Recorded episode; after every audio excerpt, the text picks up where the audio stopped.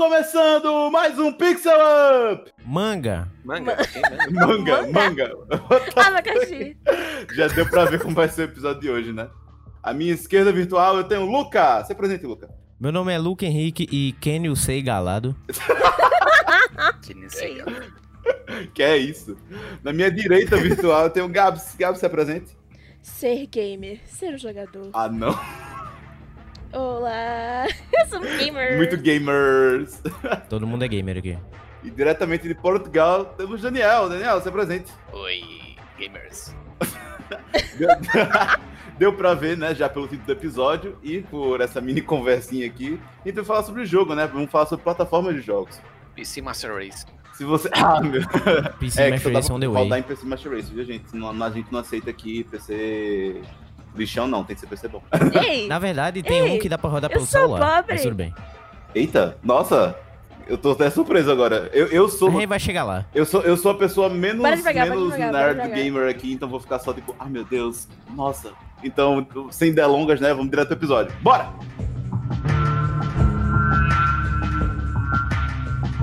Então, pessoal, a gente já sabe, né, que antigamente para você ir comprar um jogo, você tinha que sair da sua casinha, pegar um carro, um busão, ir numa loja convencional. Ainda é viável ir em loja convencional? É, não.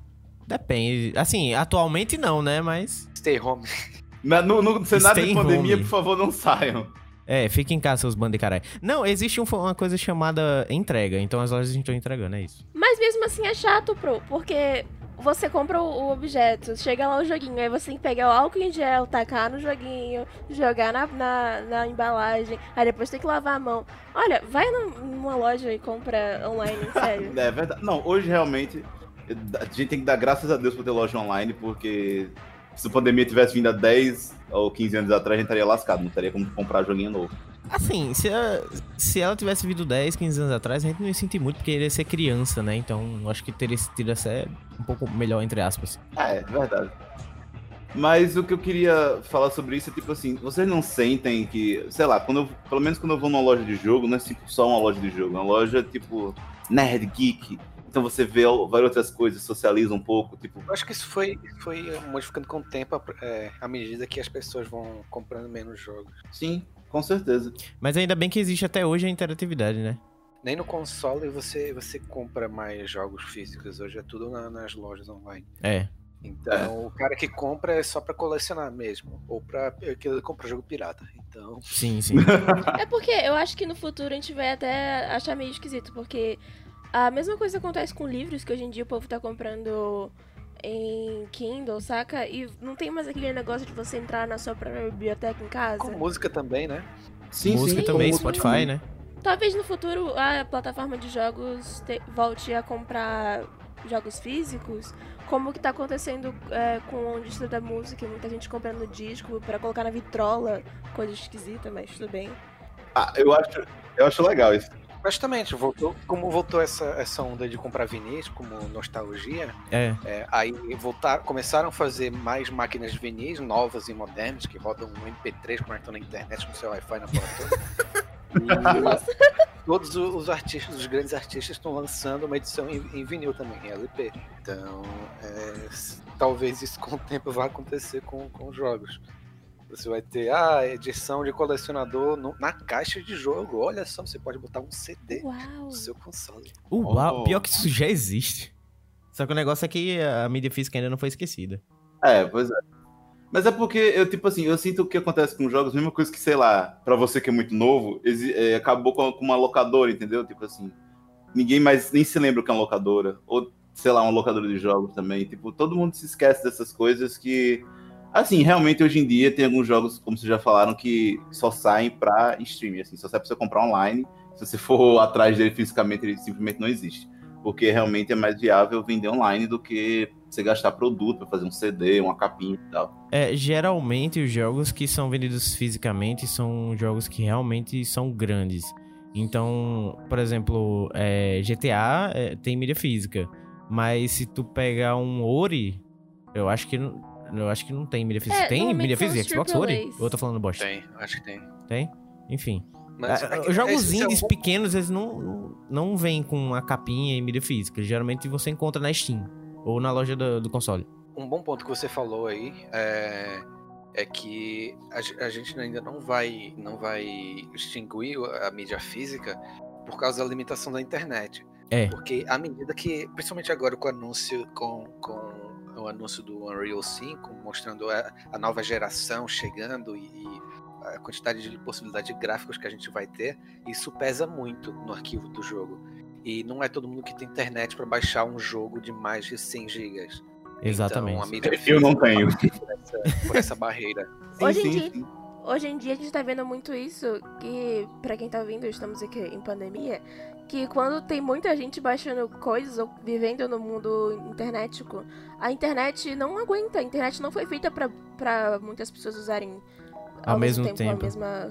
Nós não temos infraestrutura ainda para pessoas usarem internet, sabe? A própria, a própria Epic Store, quando, quando deixou o GTA V de graça para todo mundo, simplesmente caiu. É, Eles têm um maior jogo atualmente, que é o Fortnite, com maior quantidade de acessos, e mesmo assim não conseguiram aguentar os acessos da galera pegando o GTA V.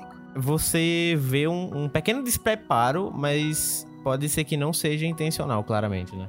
É, é porque assim, eu acho até ok, porque a Epic Games é de 2018, ela é nova, en- entendeu? E foi o primeiro boom dela. Inclusive ela tá fazendo vários várias campanhas de dando jogos de graça pra impulsionar a plataforma mesmo, porque ela é bem nova como plataforma de jogos online. Desde que ela veio a primeira vez, ela vem dando jogo toda semana de graça. E, e caramba, é cada. E não é jogo de graça, porque assim, tem uns jogos de graça que você fala, ah, ok, mas tem jogos de graça que você fala, meu Deus, esse jogo de graça, que foi o caso do GTA V. Que até eu que É. nem tinha conta, criei só pra pegar, mesmo não tendo um computador que nem roda, tá ligado? Só pra. Vai que um dia eu tenho um computador que roda isso daqui. Cara, olha, eu acredito ser computador do Holly, porque o meu rodou. Não, É. GTA V, ele não é pesado como as pessoas acham. Ele é pesado quando você bota nas configurações altas. Não é qualquer placa de vídeo que vai Exato. rodar no alto. Ele pode Tem rodar no micro-ondas no- e no PC da NASA, não. É, exatamente. Tem que entrar no GTA já indo nas configurações e, e mudando tudo. E é isso que eu gosto em jogo, quando uma equipe presta e ela vai fazer um jogo bom, ela faz uma otimização muito bem feita. Por exemplo, a equipe de Devil May Cry 5, ela fez o jogo rodar no PS4 em 60 FPS. Isso é incrível. Caramba! Também eu vou mencionar a, a Blizzard com Overwatch, que roda no meu PC. é um PC basicamente de 8 anos. Então, Pois é, né? o legal disso é que a, a, as grandes desenvolvedoras, e as que têm a maior reputação, elas se prezam em fazer um jogo que, para quem tem PC bom, para quem tem uma boa máquina, vai ver as coisas mais bonitas e mais avançadas possíveis, e quem não tem a máquina vai conseguir jogar do mesmo- da mesma forma. Exato. Mas aqui, voltando pro tópico da, da Epic, eu queria só ressaltar como ela, em relação às outras lojas virtuais, ela se sobressai não só por ela ser nova e ela ter esses jogos de graça, como ela sempre tá, como posso dizer, dando promoções muito boas. Eu, eu acho, assim, eu não sei porque eu não tô toda hora olhando promoção, mas eu tenho uma impressão de que ela é muito melhor pela, do que a Steam, que era até então a a gente olhava assim como referência de loja online, porque eu sempre cresci, caramba, praticamente só tem Steam para comprar jogo.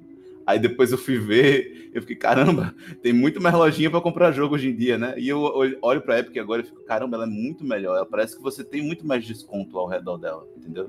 Você compra. Aham, ela, ela faz um negócio muito interessante que é, normalmente no, no final de ano, isso eu acredito que é porque ela seja nova e ela tá querendo impulsionar, como eu já falei. É, no final de ano, ela costuma fazer se- algumas semanas de jogos grátis. Todo dia tem jogo grátis. Não, nem sempre vai ser um jogo AAA, sabe? Mas todo dia tem jogo grátis. Você consegue fazer sua biblioteca aí de 0 pra 20 em algumas semanas. Vocês sabem por que a Epic faz isso? Eu queria, eu queria só saber exatamente esse negócio da, da Epic, porque, porque não faz sentido para mim é, uma loja grande dar tanto jogo de graça e ela não sair no prejuízo. Tipo, qual é a lógica disso daqui? Então, a Steam, ela começou. Ela basicamente fez um monopólio, né? Acontece. O que é que as outras lojas fizeram? Ou a gente segue a Steam, ou a gente não vende nada. É isso. E aí a Steam, ela sempre tem a cultura de fazer duas promoções no ano.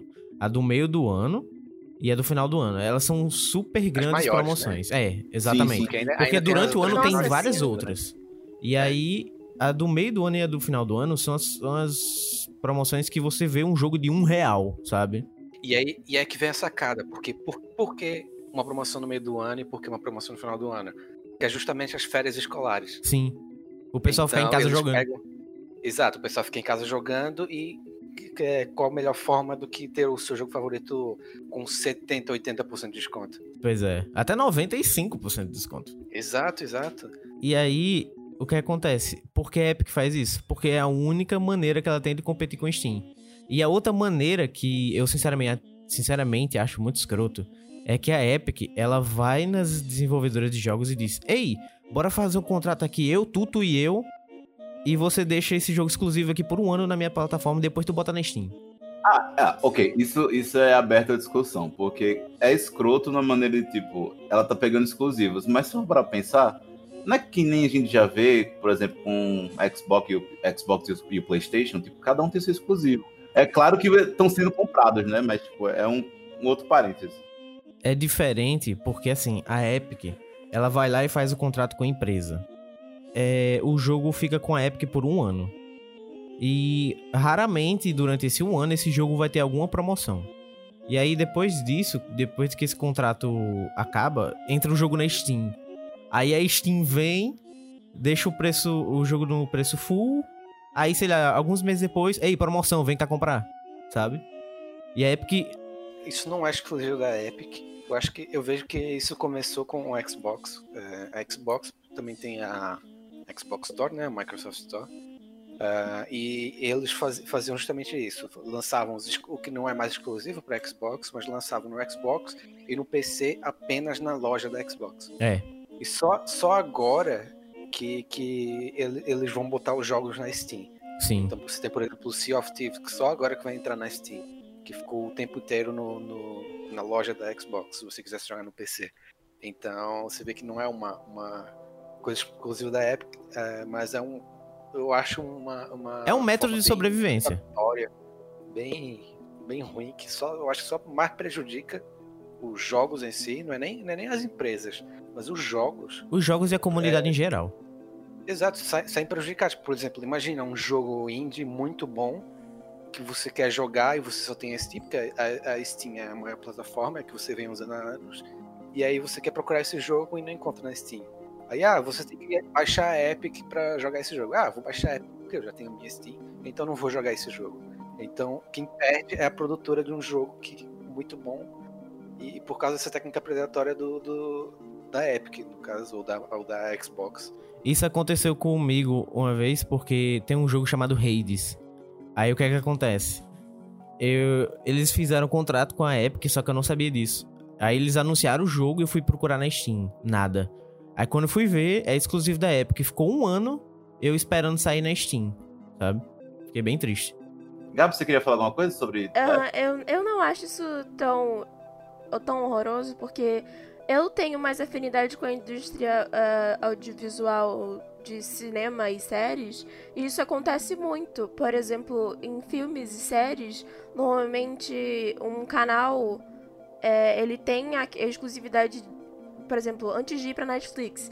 é, existe a exclu- exclusividade de um, de um canal sobre uma série. Aí depois que você passa a reprise inteira da série naquele canal, depois ela vai pra plataformas de streamings de, de filmes.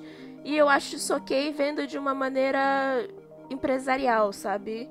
Talvez porque sei lá, eu fiz, eu fiz administração. Eu acho isso ok pra uma empresa fazer porque eu entendo de onde isso vem de, de uma, de uma estratégia de marketing.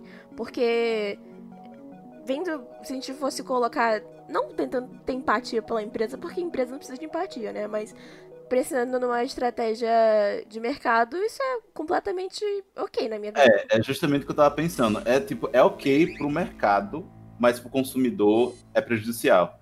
Então, tipo, Para tem esse. o próprio desenvolvedor também. É, exatamente. Então, tipo assim, eu vejo que você- hoje em dia a gente tem várias lojas online, grandes lojas online. E se elas não fizer- fizerem isso, tipo, é como o Luca tinha falado, né? Fica um, um monopólio só de uma grande que tá lá em destaque. No caso, era Steam até agora. E Exatamente. se, se não tiver um, um- um golpe grande assim, tipo, de você é, fazer umas estratégias, roubar, eu não vou dizer roubar, mas esse zoando. negócio de fazer o inclusivo, o exclusivo de um jogo, é uma forma de você conseguir atrair pessoas, entendeu? Não que é nem à toa é- que a Sony é maravilhosa, né?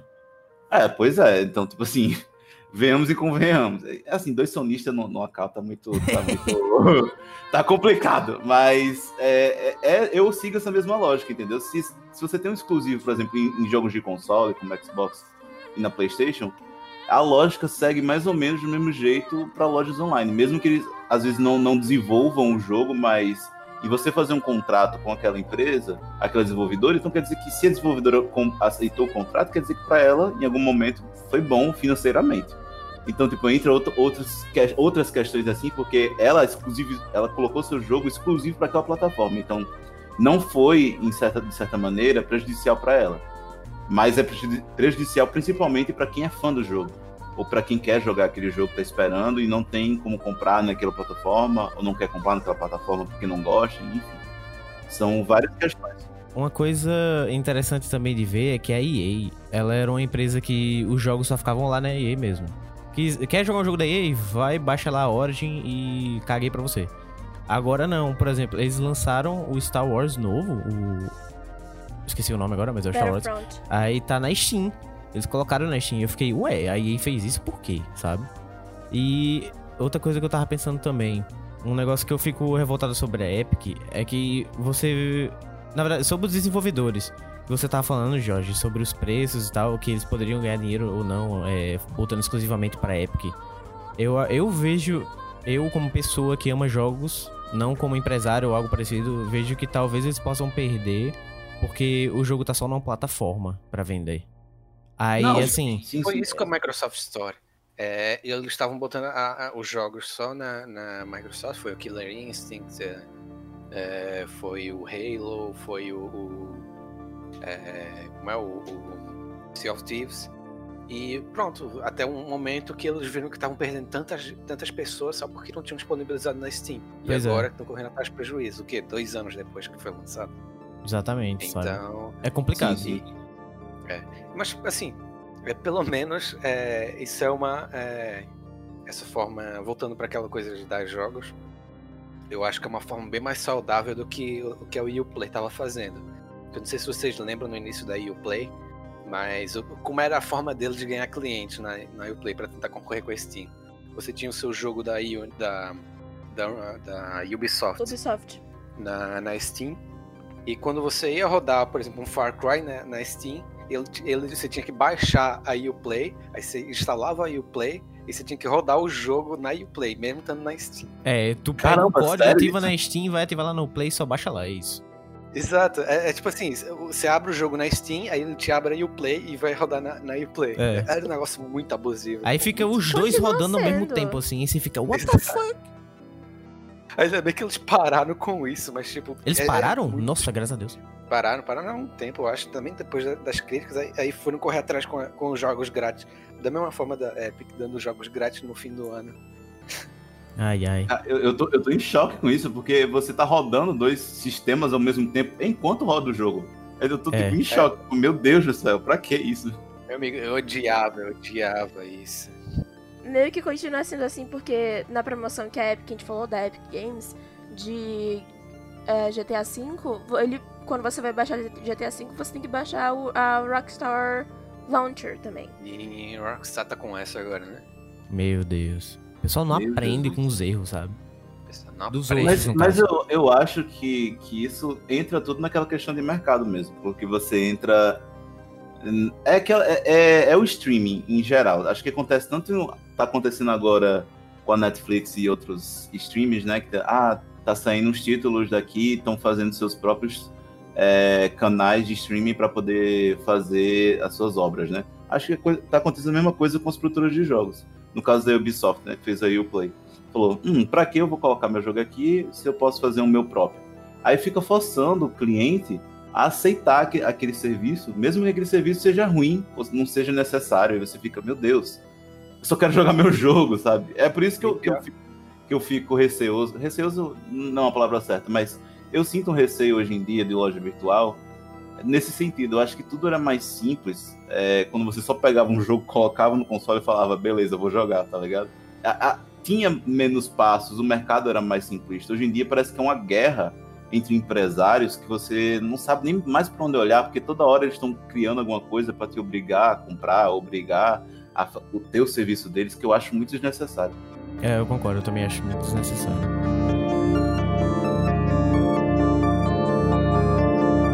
Mas falando mais sobre a Steam, né, a gente nem falou a origem dela. Eu queria que vocês falassem o, o porquê, né? Porque a gente só falou, nossa, ela era a, mai a maior loja virtual até o momento, antes da Epic. Eu Mas acho... como ela chegou até ali, né? A eu Steam acho que Gabe chegou... é um deus pra mim, é sério. É. Ele só tá abaixo da Sony mesmo, mas tirando isso. Não, mas é, a questão do, do, da Steam é que eles começaram. Eles também começaram a abusar um pouquinho abusivamente. Que foi com o Half-Life 2 se eu não me engano, Half-Life 2, pra você jogar, você tinha que ter Steam. Então, só que ninguém sabia o que era aquilo. Eles foram, foram, é, foram é, apresentando, ó, oh, essa aqui é a plataforma que você compra jogo online. E ó aqui, Half-Life 2, que é o maior, a maior revolução dos jogos daquela década. E então todo mundo estava empolgado e, e, começou ali. Depois foram montando mais jogos, mais jogos da Orange Box, né? Que é, são jogos da Valve. Pra quem não sabe, a Valve é a empresa que faz a Steam. E o Half-Life é inclusive um dos jogos da, da Valve. Então eles estavam empurrando os jogos dele, assim, ó, oh, Orange Box, que é a coleção de jogos do Team Fortress, Half-Life, Portal, por exemplo. E aí, com isso, a galera foi aprendendo o que era Steam, eles também foram introduzindo o mercado, a, a o que é a, a, essa loja de jogos online, né, que ninguém conhecia até então. Então, no caso, a Steam são essas lojas atuais antigamente. É, basicamente só seguindo o exemplo que eles deram Sim. no passado. Exato. Só que agora, agora há formas melhores de, de, você fazer isso. Antes eu até, eu até entendia eles tentarem isso no início, porque não existia loja online. É, elas foram as primeiras. Não era né? da mesma forma. Eles que criaram basicamente aquele, esse modelo.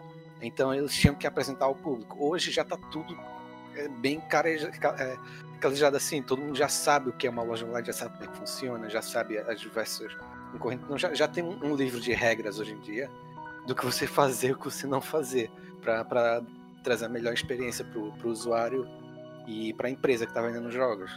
Um negócio muito interessante da, da Steam é que hoje em dia, se você entra no cenário gamer, a Steam já, já ela, ela virou uma entidade. Você às vezes nem sabe que é da Valve, você não sabe que talvez você saiba, você consiga entender porque Portal e Half-Life normalmente estão em promoção, Team Fortress, mas ela é uma, uma entidade dentro da comunidade gamer. Todo mundo já sabe, sabe, você vai comprar um jogo, você vai na Steam primeiro, você procura as coisas na Steam. E eu acho muito interessante como ela conseguiu se desvincular do nome da, da developer, que é a, a Valve, e não e outras empresas que fizeram também, estão fazendo, seguindo o exemplo da, o exemplo da Steam fazendo plataforma de jogos ainda não conseguiram se desvincular do próprio nome. A, além disso, ela criou uma cultura, como vocês mesmos falaram, de você sempre olhar primeiro na Steam, na, na Steam, né? Eu acho que geralmente a pessoa fala, hum, esse jogo tá barato, não tá? Vamos ter uma média por aqui pela Steam, ver se não é nem, tá não é nem sobre certo. preço.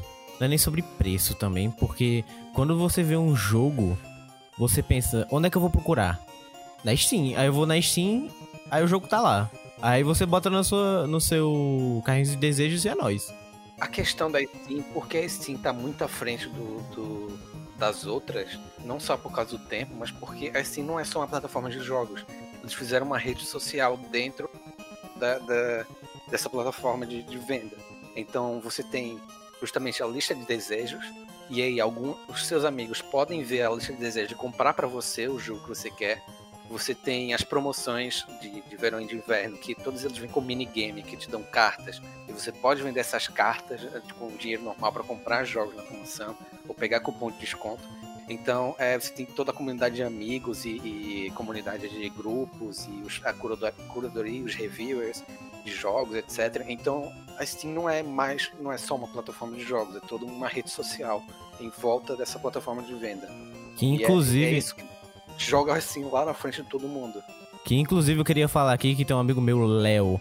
Ele é um doente mental arrombado, porque ele pega o jogo, ele deixa o jogo rodando, um jogo inútil, qualquer jogo inútil aí, sei lá, de um real, ele bota o jogo pra rodar só pra ganhar cartinha, aí o bicho ganha dinheiro e compra jogo assim. Então, pra você ficar comigo. Pra você ficar puto comigo. é, an- antigamente, hoje não, não mais, eu, pelo menos bem menos, mas há uns anos atrás, é, no CSGO, com os campeonatos de CSGO, é, existiam os Majors, que é o principal campeonato, do, os principais campeonatos do ano, e na- se você assistisse o campeonato, você ganhava uma caixa. Sim. E essa caixa você tirava é, aquelas caixas de loot box, você bota- tirava uma arma e etc. Podia vir desde alguns centavos até alguns mil reais. Só que a caixa em si custava 300 reais. E eu consegui ganhar. é, Não, custava 100 reais. E eu consegui ganhar três dessa caixa. Ou seja, eu consegui, ganhei 300 reais só vendo um negócio na Steam pra comprar mais jogo. Caramba, que Caramba, genial. cara. Parabéns, cara.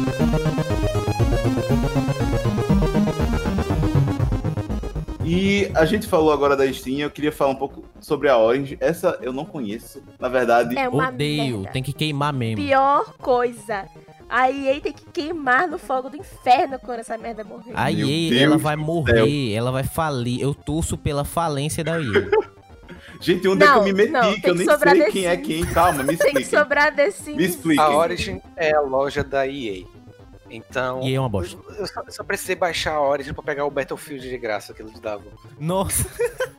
É, Então, mas é, é a mesma coisa que a Steam fez no começo com os jogos dela, a mesma coisa que a, a- que a Uplay fez, a EA também, é, junto com a Uplay mais ou menos, que foram depois da Steam foram as próximas, né? Foram as mais antigas, para nem tanto Steam. Então eles tinham todos os jogos dela lá, sendo que como a, EA a própria reputação da empresa da EA, eles são abusivos para um caralho, e o Ah, servidor isso eu deles funciona que nem uma merda. Cara, a EA parece que ela é mandada por empresários, bando de bosta. Os caras chegam assim, os empresários chegam assim numa mesa e falam, faz esse jogo. Aí o cara, não dá nesse tempo, vai fazer do mesmo jeito. Lança aí. A, a, a EA e a Ubisoft tinham que dar as mãos, as duas juntinhas e no fogo do inferno. Porque. porque a Ubisoft é basicamente pay to win e a Origin ela quer arrancar sua alma. É isso que acontece. Não, a Ubisoft. Eu acho que a Ubisoft. Ela tem que ir sim, de mão dadas com a EA e tal. Mas a Ubisoft, às vezes, ela se arrepende e. é, meio que volta atrás nos seus erros e aprende. Só que ela fica esperando aí, né? errando. Ela continua errando. Ela continua errando. Parece que a empresa é um ser humano, não é uma empresa, sabe? Assim, eu tô, eu tô, eu tô com meu coração aberto pra, pra Assassin's Creed Valhalla, pra não ter uma merda, sabe? Eu tô esperando, Ubisoft, eu tô esperando de braços abertos, mas você não tá, não tá me deixando com esperança. Tá tão bonito o trailer. Os caras chegam pra mim e falam: Nossa, vamos soltar um teaser gameplay de um minuto e poucos segundos. Aí você olha, é só CGI. Ah, não, eu, eu olhei assim e This is falei, teaser gameplay, boa noite. Isso poderia ser perfeitamente uma série, que tipo assim, eu não, não li nada de gameplay naquela, naquele trailer, eu fiquei, ok, beleza. Quando é que estreia na Netflix que eu quero ver, tá ligado? EA, e a EA, eu acho que assim como a EA, parece que o- os empresários, os donos, nem sabem o que é um jogo. É. só- só Não, mas, movimentam mas as o negócio da EA, é, eu nem sabia que eu nem sabia que a EA tinha, tinha. Pra você ver como eu não ligo pra essa empresa. Tinha um stream que era hoje, eu estou sabendo agora. E é, eu falei, né, gente, que nesse podcast, nesse episódio, eu ia ser o mais burrinho. Mas a EA, ela nunca ligou, porque, gente, a EA é aquela empresa que faz jogo de esporte. E jogo de esporte tem muito direito autoral dos nomes dos jogadores. Então a galera é literalmente só empresário, cuzão, que fica assim, gente, precisamos de mais um jogo de esporte para amanhã. Todo ano essa merda, eu não aguento mais Se desse caralho. virem. E a gente. o, o jogo não precisa ser bom, mas a gente vai cobrar caro, porque os, os- o, o nome dessa galera que tá aí custa caro os di- direitos autorais. Não, Pior que Então, os jogos Vai sair toda hora. Pior que os jogos FIFA são bons. 2021, O mesma coisa é do o ano passado. cassino que vem junto com o jogo, né? É, tipo, é, Caramba, é, assim. Uma roleta russa, assim, que se você, você vai botar os loot boxes, é, é- é abusivo pra caralho. Eu acho que a EA, nesse negócio de, de jogos de, de esporte, me lembra a Nintendo joga, fazendo jogo de Mario Tênis, Mario Golf, Mario bom. não sei o quê. Exato. Sabe? É a mesma merda. Só que Todo Mario é ano. É, Mario, Olha, cara, jogou. qualquer coisa, você, sei lá, é Mario cagando o jogo, pronto, vai ser bom. Ah, velho. Manga. Ah, meu Deus. Não, mas realmente tem, tem essa questão, porque é, são vários jogos. Acho que The Sims é da EA, me lembrem agora. se eu tô tentando É, é sim. É É. da EA, tá. The Nossa, tá. Sims, mano, falando É o The único Sims. jogo, é o único jogo. É Star Wars também? Ok. Star Wars, Star Wars também é. EA Esses são, jogos que eu, não, que eu me lembrava que não são de esporte, porque o resto, quando falam EA, eu falo. Battlefield É. também. Battlefield, Ah, Need ok, for Speed, ok. Star Wars e tal. Apex Legends também é, não? Ou ela só tá na loja da Origin? É da Respawn, não, não. É da Respawn. Não, já. é da só Respawn. tá na loja da Origin mesmo. Enchendo meu exato. saco. É publicado pela EA, mas não é. é- Olha aí, Ah, por é, isso, é- a deve ser uma bosta, então. Não, Olha! é, é, é o que bateu no Fortnite por um tempo. Sim, sim, não, eu tô zoando, pô. Aí depois veio o Free. Fire. Agora o preço deve ser abusivo, isso. Não, é de graça. É, como. Ah, é de graça? É de graça, grátis? mas tem Então aquele show. negócio de loot. É porque é o EA, né? Meio pay to win, às vezes. Meio?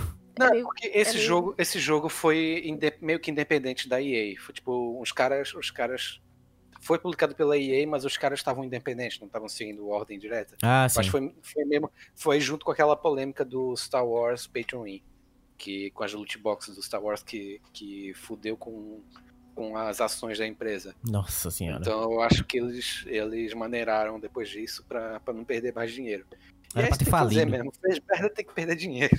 Quando dói do bolso é que os caras se ligam, né, pô? Não é isso? É, é assim. Mas eu acho, eu, eu, é porque eu, sei lá, não gosto da EA. Tudo que vem dela eu fico meio. Ah, tá, sabe? Acho que o melhorzinho jogo que eu, que eu gosto deles é o The Sims, porque tipo, é um jogo muito de boa pra você jogar, você não passa muito estresse. Mas até The Sims você tem que comprar coisa pra poder ter pacote de expansão. Então, tipo, caralho, é tudo Nossa, em torno desse, dessa empresa. Jorginho, você tocou jogo. na minha ferida. Cara, The Sims, se tu for na Origin, tu vai ver lá o jogo, sei lá, 20 reais na promoção. Aí você olha pra ver os pacotes.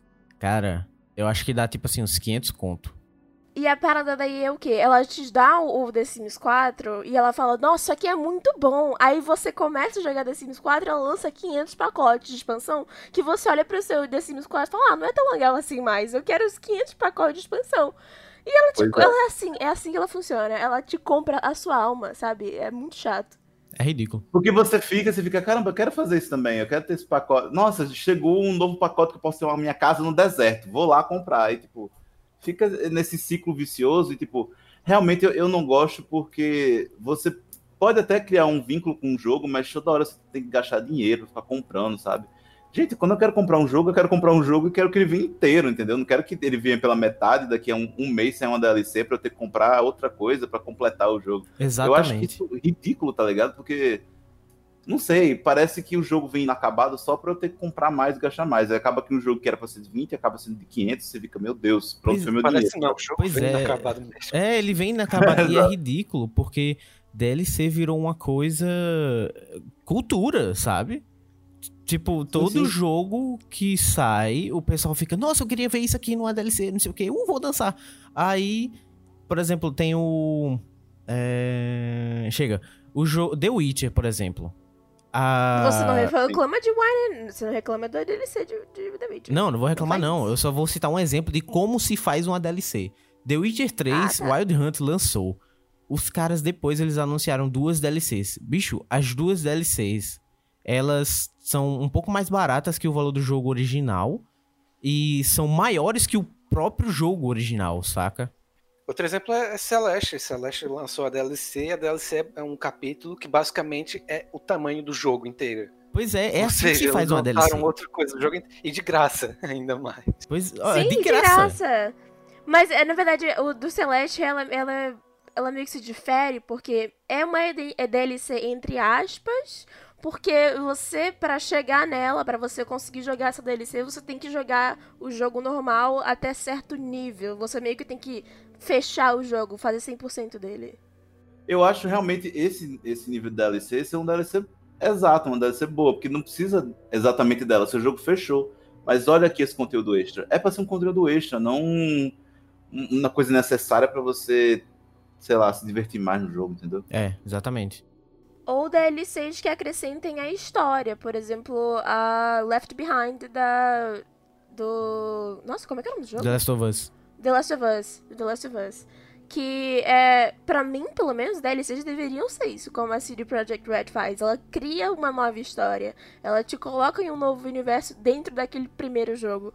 Não, sabe, pra. Só um negocinho a mais pra te fazer pagar mais um, um bagulho, que é o que a EA faz. Sei lá, tipo, botar o uma legal é skin que- numa arma, saca? O legal é que a comunidade em si, que essa questão da DLC que foi, foi muito batida lá para 2014 principalmente, que a Ubisoft fazia muito isso também, era das mais criticadas, a EA, etc. Mas eu gostei que a comunidade em si se levantou contra isso e você, tanto é que você vê que recentemente já não é tão tão comum essas essas DLCs abusivas assim. Então eles viram que, que pesou pesou no bolso quando a comunidade se, se, se voltou contra. E pelo menos eu vejo que as práticas estão melhorando mais um pouco. É, Você a vê- comunidade ela, sai, ela caiu em cima, pô. Se a comunidade é, é, deixa de comprar as coisas, não vai ter dinheiro para o pessoal, saca? O problema não é nem a DLC, por é o jeito que você coloca a DLC. A, a- o 2000, Cyberpunk 2077, a developer já disse que vão ter duas DLCs, só que hoje em dia eles estão tendo a, a coragem de dizer, olha, vai ter uma DLC que vai ter tal, tal, tal, tal, vai complementar o jogo de tal, tal maneira, ou vai ter uma nova história assim. Eles não só jogam uma DLC, eles têm mais, mais coragem de fazer isso. Eu acho que a comunidade gamer, mesmo sendo tóxica, consegue fazer umas coisas legais assim de vez em quando. É, exato. É que É, nem pois The é. Witcher Mas 3. não tem, né? Quando usa toxicidade para as empresas em vez de para as pessoas da comunidade, aí é, é, é bom. Aí Direcionar o veneno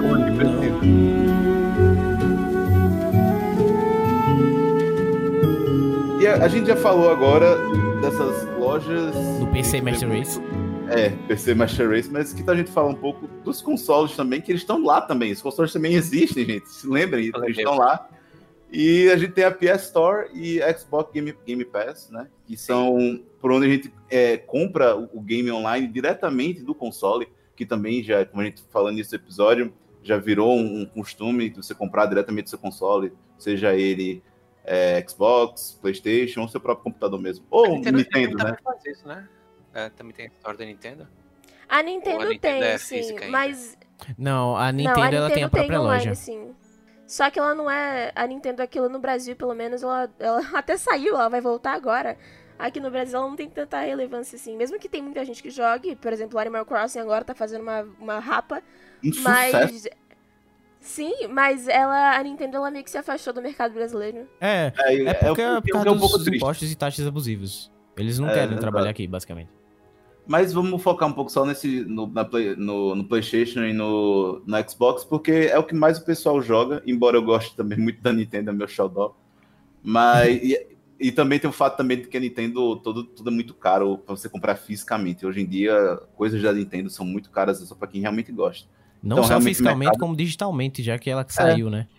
Pois é, não, mas eu falo fisicamente o próprio console em si. Ah, sim, sim, sim. Mas é, vamos falar um pouco desses dois que já são rivais há muito tempo. Ou você é caixista ou é sonista. E até isso aí também se repercute também nesse mercado virtual.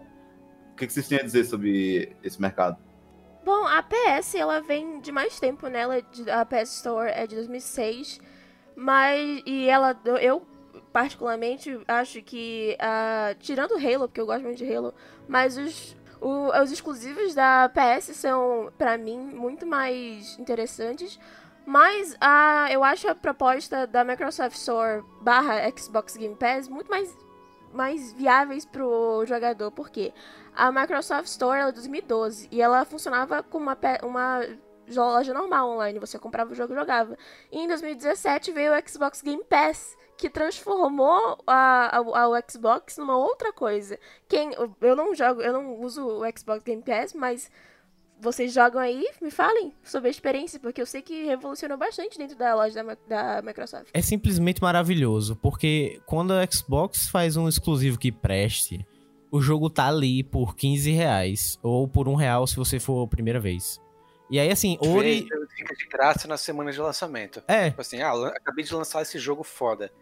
quem tem Xbox Game Caramba. Pass já pode jogar agora. É, tipo, Ori in é, The Will of the Wisps ficou de graça, tem- tá no Game Pass, basicamente. É, exato. Fica um mês de graça. E o legal do Game Pass é porque ele pega aquela coisa de. de- ele pega o conceito de loja online, que já tinha na, na, na PS Store, Steam, etc., os que a gente já falou.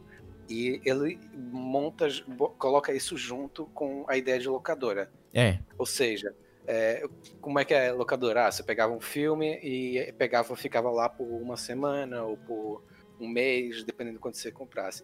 E no caso da, da, da Game Store é assim: você tem esses jogos, você paga a, a Game. a- é como se fosse uma Netflix.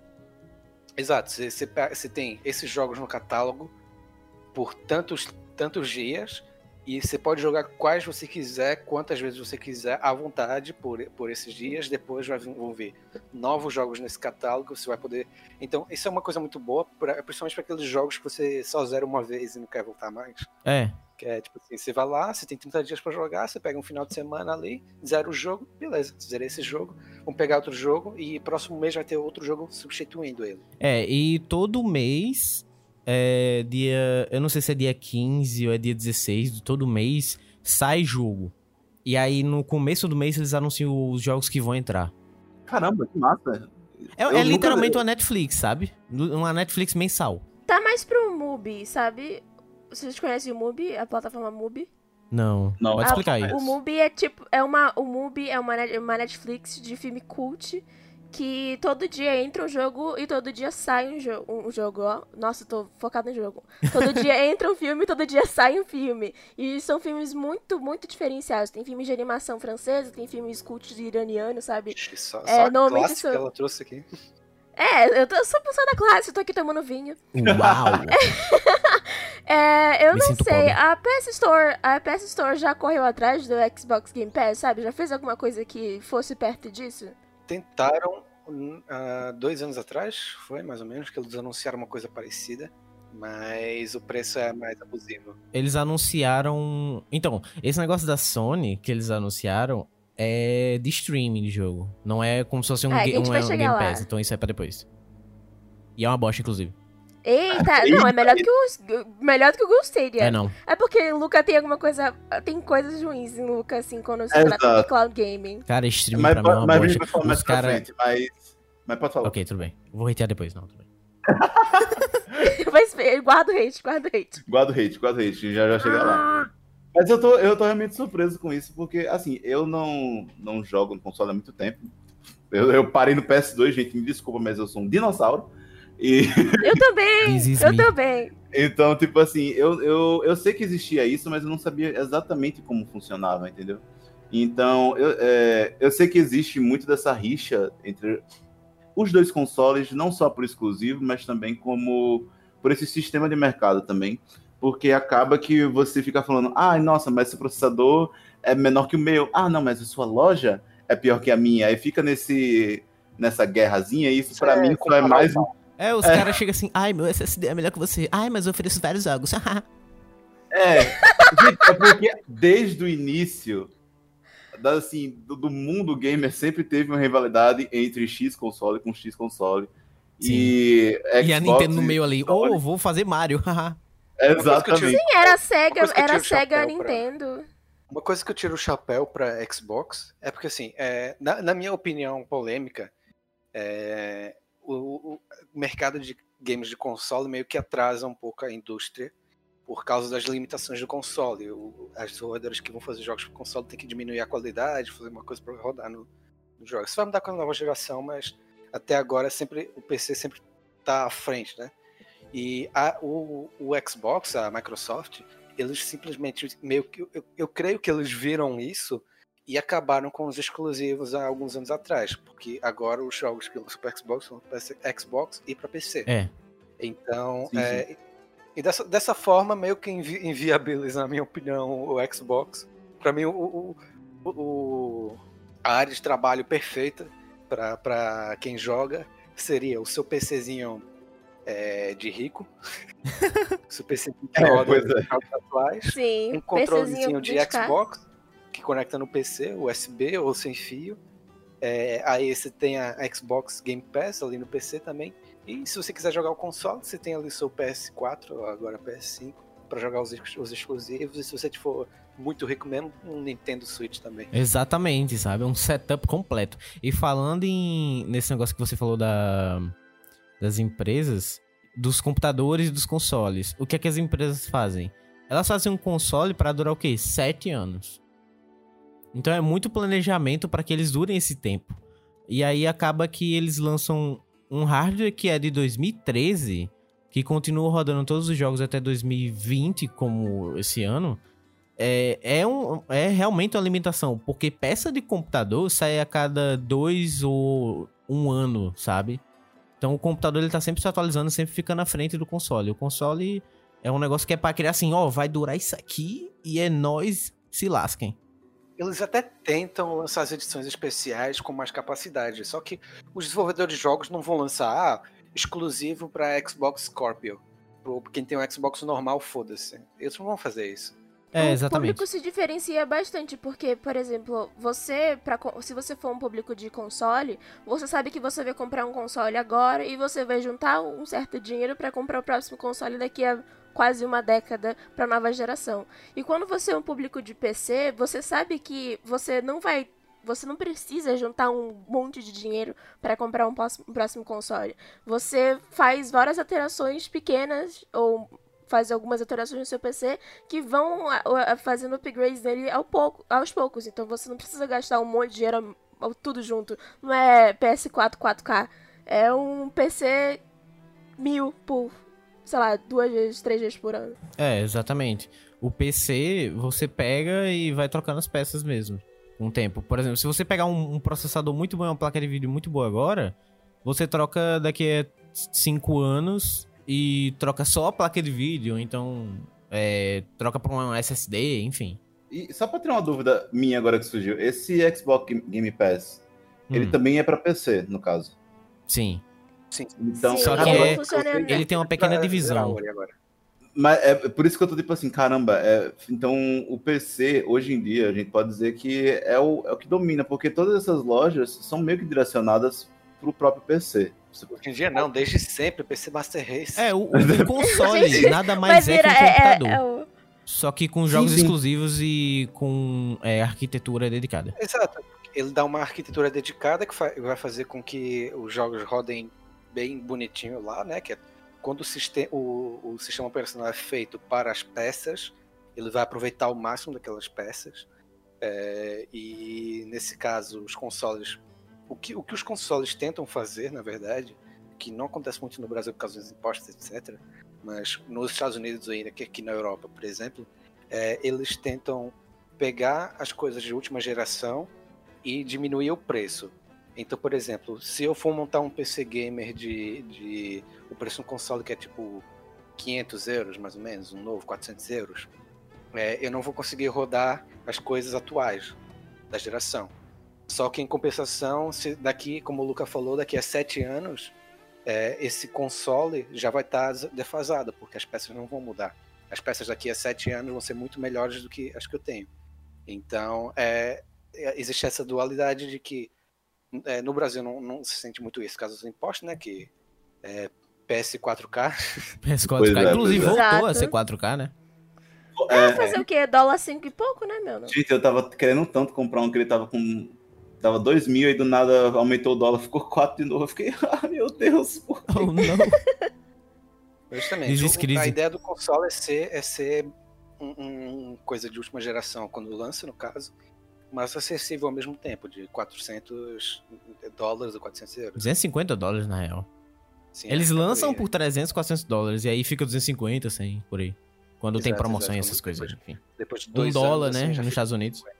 Agora me pergunto, a, a PlayStation, a gente vai falar sobre a PlayStation Now depois, mas eu me pergunto por que, que a PlayStation não fez uma coisa dessa pro Xbox? Talvez, porque assim, o, a, o Xbox tá ligado à Microsoft, e a Microsoft é dona do Windows, e a maioria das pessoas usam Windows, e eu não sei, eu me pergunto aqui se existe algum tipo de. Não é limitação, mas se a, a PlayStation não chegou com o pé na porta fazendo o que ela sabe fazer de melhor, que no caso é adaptar coisas pra né, o PS4, esse tipo de coisa, por que, que ela não faz isso pro, pro PC também, sabe? Correr atrás do prejuízo que a Xbox Game Pass trouxe. Por, por dinheiros. Por, é, por, talvez por Assim, dinheiros, na porque ela- verdade, o Game Pass é não é bem um rival para para a PlayStation, porque a PlayStation ela vende seus exclusivos muito bem desde sempre. Então, eu tava eu que eu conversei com um amigo meu uma vez que ele tem medo da Microsoft é, não estar ganhando nada com Game Pass, sabe? Porque é um negócio muito barato. E eles colocam seus exclusivos. Assim, lançou. é, quando lançar o novo Gears. O Gears não. Quando lançar o novo Halo, já vai estar disponível no Game Pass. Então, em vez de você pagar 250 no, no novo Halo, você vai pagar 15 reais. E é isso. E respondendo sua pergunta, Gabs, é, o que acontece é que a, a Sony é, ela, tá, ela foca muito em produtoras de jogos. Então você vê ela comprando vários produtores indie que eles veem potencial, eles investem dinheiro e assinam a contratação de, de exclusivo com eles. É. E dessa forma, eles criam, é, eles alimentam essas empresas, essas empresas crescem muito. Você vê, por exemplo, a. Qual é a empresa? A Naughty Dog, que fez o, o Uncharted E The Last of Us. e o The Last of Us. Então eles crescem essa empresa e dessa forma eles vão alimentando o dinheiro nelas, nessas empresas, e vão fazendo exclusivos que é tipo must have, tipo, exclusivos tão bons que Como o Red, o Red Dead Redemption. para você ter esse exclusivo, você tem que comprar um PlayStation. E essa, eu acho que essa é a coisa da Sony, a forma que eles têm de, de ganhar, aproveitar o máximo de dinheiro. Eles investem nas empresas para vender mais consoles cada vez mais. E, e eu acho que se fosse pro PC, isso iria, per- iria perder Perdeu o sentido. é, Tipo, ah, tipo, ah, o o, dinheiro, né? Iria É. perder o, o- a, a renda deles. Não só a renda, É, como o sentido de comprar um console, né? Exato.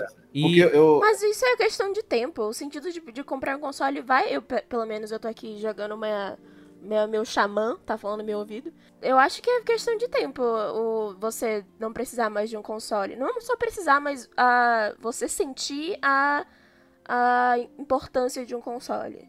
Ainda mais porque tá, tá cada vez é, crescendo a indústria de notebooks que são capazes de, de rodar, os jogos de última é. geração.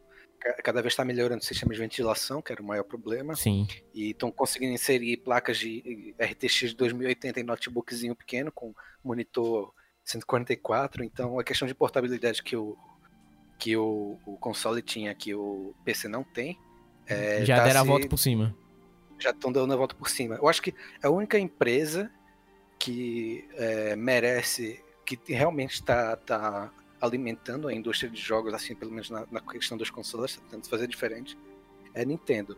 Por quê? Porque a Nintendo, ela não, não só lança um console, tipo, ah, é, porque basicamente PS4, PS, PlayStation e Xbox é basicamente um PC com as peças tops daquela geração que foi lançado, que vai durar por 7 anos. A Nintendo não, a Nintendo quer passar a experiência por trás. Então você via é, depois do, do GameCube, que foi o último padrãozinho da Nintendo, é, eles foram o quê? Pro Wii. O Wii já tinha aquela questão do controle do Wii. Aí depois foi pra Wii U, que já tinha aquela questão de mudaram o console, tinha tela dentro do, do controle. Aí agora com o Switch, que, tem, que é totalmente portátil, você pode pegar e jogar. Outro dia vi um cara jogando no ônibus, o Nintendo Switch. Ah, é. Então, É muito legal isso. É outra empresa que eu vejo que está elevando a, a que, que entendeu que, é um, que o console tem que se, se desvincular do PC, porque o PC vai ganhar essa guerra de, de desempenho. Ele não é que ele vai ganhar, é que ele já está Já ganhando ganhou. há muito tempo desde o começo. Exato. E, a- e por causa disso, a Nintendo percebeu isso cedo e em vez de fazer novos PCs em uma caixinha pequena, eles estão inovando a forma de jogar. Então você vê o Nintendo Switch que você pode tirar o- aquele controlezinho pequeno do lado e jogar em- com, com os amigos, né? Eles têm essa coisa de jogar sempre com os amigos dessa comunidade. Sim, sim. Então, a Nintendo acho que é a única que eu tiro o chapéu mesmo para que tá tentando empurrar a, a, a questão do- dos consoles para frente, salvar, eu digo assim, a questão dos consoles. Esse homem parece o Jotaro, só fica tendo um chapéu. Yara, yara. Yara, yara. E uma coisa que eu queria voltar aqui rapidinho, é, no questão da desenvolvedora de jogos, que a Sony pega assim e fala, oh, vem trabalhar comigo, haha." É, tem, uma, tem um cara que ele tava fazendo um jogo sozinho, eu acho que era na Unreal Engine, não tenho certeza. Sim, sim. Mas é Lost Soul Aside o nome do jogo que o cara tava desenvolvendo. E ainda está, né? Ele tá desenvolvendo o jogo sozinho. É, viralizou no Facebook o jogo. Aí a Sony chegou assim para ele e chegou. Kakai Aime, vem pra nós. Aí ele deu mais duas pessoas para trabalhar com ele. Ou foi um time, ou foram mais duas pessoas. E aí estão é, três pessoas. É, pronto. O pessoal tá desenvolvendo o jogo. E, só que, infelizmente, não temos notícias. Eu espero que seja um exclusivo de PS5. É justamente isso. É, eles chegaram pra um cara indie que tá fazendo um jogo no quarto e um jogo nível Final Fantasy. Nossa tipo, senhora. muito bom. Tu é doido. E aí eles chegaram, ei, o seu jogo tá muito bom, eu gostei. Eu te dou dinheiro, uma equipe e você nos dá exclusividade no, no PlayStation. Oh, cara, yeah. beleza. E quando eles não pedem exclusividade total, eles pedem exclusividade durante algum tempo, como aconteceu com Hellblade. Isso é muito raro, Sim, mas, mas, acontece. Isso depende da empresa. Se a empresa for grande o suficiente para andar com os próprios pés, eu acho que eles vão para exclusividade é, por um tempo. Mas se a empresa for pequena, tipo uma empresa índia, assim, que não tem muito dinheiro para pagar a galera, eu acho que eles devem abusar um pouquinho e falar, olha, toma essa, essa quantidade de dinheiro, ou às vezes até compram a empresa, né? Isso acontece muito, eles comprarem as empresas e associarem a marca do, da Sony. É, tanto que a Santa Mônica, a Naughty Dog e a Guerrilla são da Sony. Aí Exato. os jogos são gigantes e é, ficam como exclusivos. Um jogo que saiu da exclusividade agora foi o Horizon, que vai vir para PC. Horizon Zero Dawn. A gente falou muito agora dessas grandes empresas, tipo, essa briga ferrenha que a gente tem há muito tempo de, de Sony e Microsoft, mas a gente não falou um pouco sobre o mercado indie, que também é existente dentro desses serviços virtuais que a gente tem hoje em dia. Então eu queria ouvir de vocês sobre esses mercados indies, o que, que a gente tem hoje em dia, o que, que a, a, talvez a galera que está ouvindo a gente não conheça e que talvez seja muito bom de conhecer por motivos de, cara, esse serviço é bom, só que não tem tanta visibilidade. A área indie, ela se divide em vários lugares, sabe? Tem, tem jogos indies que vão para Steam, conseguem entrar em plataformas grandes, mas eu por muito tempo fiquei só nos jogos indie porque é o que meu PC é, conseguia carregar. E a it.io, ela é uma plataforma a principal plataforma de jogos indie, principalmente de jogos indie com gráfico, gráficos não muito muito pesados. E ela nasceu em 2013, ela entre aspas velhinha já, já tem 7 anos, é o ano quantidade de uma geração de jogos. E ela é o tipo de coisa que é meio que. Você, é, você que usa Reddit ou usa Linux vai conseguir usar a itch.io. Porque você precisa cavucar, sabe? Quem joga jogo indie aprende a ser curioso nos jogos. Porque se você quer usar, por exemplo, a itch.io ou no começo do jogo do, da GOG.com e da Humble Bundle, elas também eram para jogos indie e você tinha que vasculhar as coisas para ir atrás. Hoje em dia, a itch.io continua sendo principalmente para jogos indie. A GOG.com ela tem uh, alguns, só que ela virou uma loja também, assim como a Steam, ela se engrandeceu. E a Humble Bundle, ela continua com um pouco da essência dela, que você paga por mês uma quantidade de dinheiro e você tem direito a alguns jogos por. Você tem direito a alguns jogos indie e alguns jogos de alta performance por mês, além de uma, de uma categoria de jogos é, sem direitos autorais. E parte disso também. E parte disso vai para caridade. Só que ela. Parte dela ela. Ela. Ela. Como é que eu disse? Ela se tornou uma Steam também. Então, a, dentre as plataformas indie do início, que eram a GOG, a itch.io e a Humble Bundle, a itch.io é a única que continua completamente indie e você consegue ver isso até entrando no site deles, porque tem uma cara de site indie. O Jorginho entrou agora e ele falou, a primeira coisa que ele falou foi isso, sabe? Eu, eu olhei agora e fiquei, gente, isso é muito indie, tipo, porque quebra muita expectativa que a gente vê já, sei lá, da Epic, da Steam, sabe?